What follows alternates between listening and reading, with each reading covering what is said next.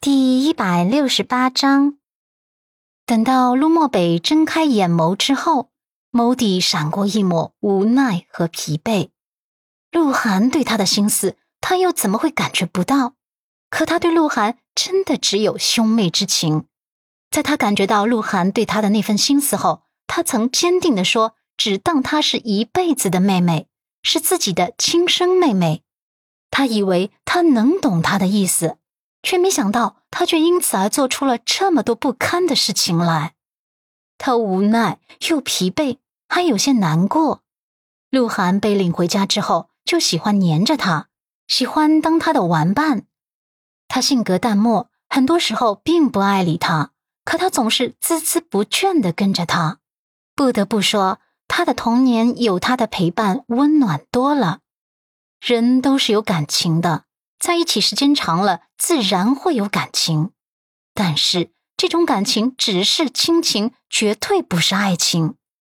再加上奶奶一直叮嘱全家人一定要把鹿晗当陆家人来对待，她潜移默化的把鹿晗当成了陆家人，当成了自己的亲妹妹一般对待。虽然她平时从不煽情的表达兄妹之情，但她心底也早就当鹿晗是亲妹妹了。可如今现实摆在眼前，鹿晗做了那么多不堪的事情，伤害了他的妻子，他的心情怎么会不复杂？鹿晗喃喃的哭诉着：“这些年，我知道你们都对我很好，可我，可我只是爱上了陆漠北。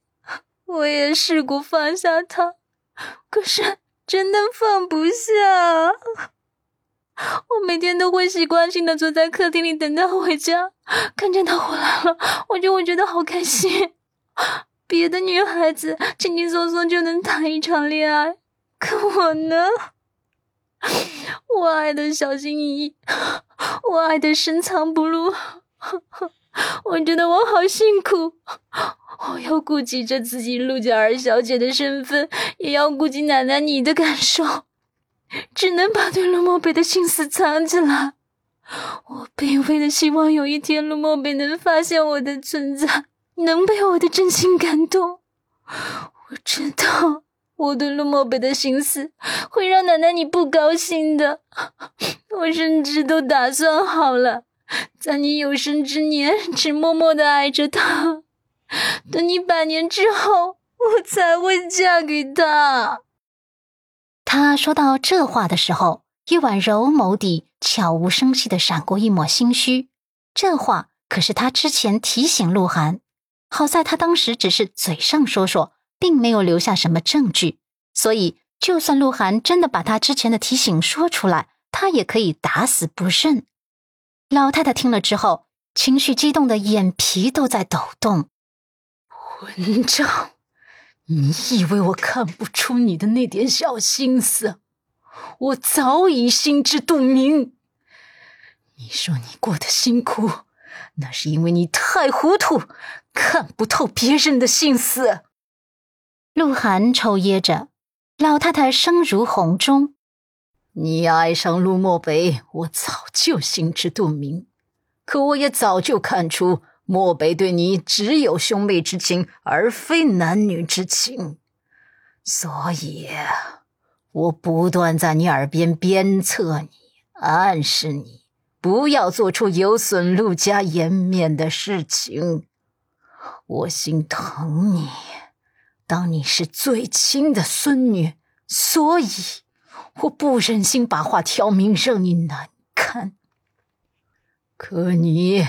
却连这点自知之明都没有吗？你说你顾及我的感受，所以爱的辛苦是吗？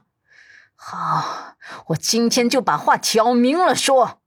我虽然在乎陆家的名声，可我更在乎漠北和你的幸福。如果你跟漠北真的相爱，我怎么会顽固的不接受你们？大不了我就把你不是陆家亲生的这件事宣告出去。说到底，你们并没有血缘关系，这没什么不可能的。鹿晗没料到老太太会这么说，他眸光一时复杂起来。又后悔又懊恼，自己之前怎么就没勇气说出自己的心思？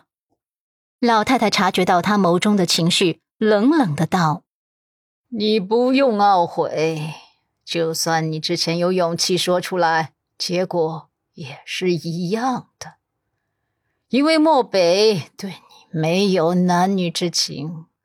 我自己的孙子，我看得出来。”鹿晗摇头：“不啊，不！如果我早点表达出自己的感情，也许，也许结果就不是今天这样了。我相信我会用真心打动漠北的。”陆慕北扭头不去看他那张狼狈的面孔，糊涂！陆家老太太咬牙切齿：“鹿晗，你真的好糊涂啊！漠北不爱你就是不爱你。”你怎么就不明白？鹿晗不愿意承认这个现实，也承受不了。他不停的摇头：“不，不，爱情也分好多种。他现在可能是对我没什么感觉，可是有一种爱情叫做日久生情啊。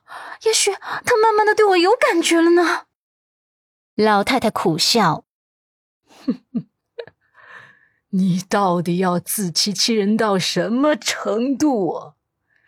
你来我陆家二十多年了，漠北都没有对你日久生情，你还要欺骗你自己到什么时候？你从小聪明伶俐，可为什么这一点你这么糊涂？爱情要的就是两情相悦，而不是你的一厢情愿。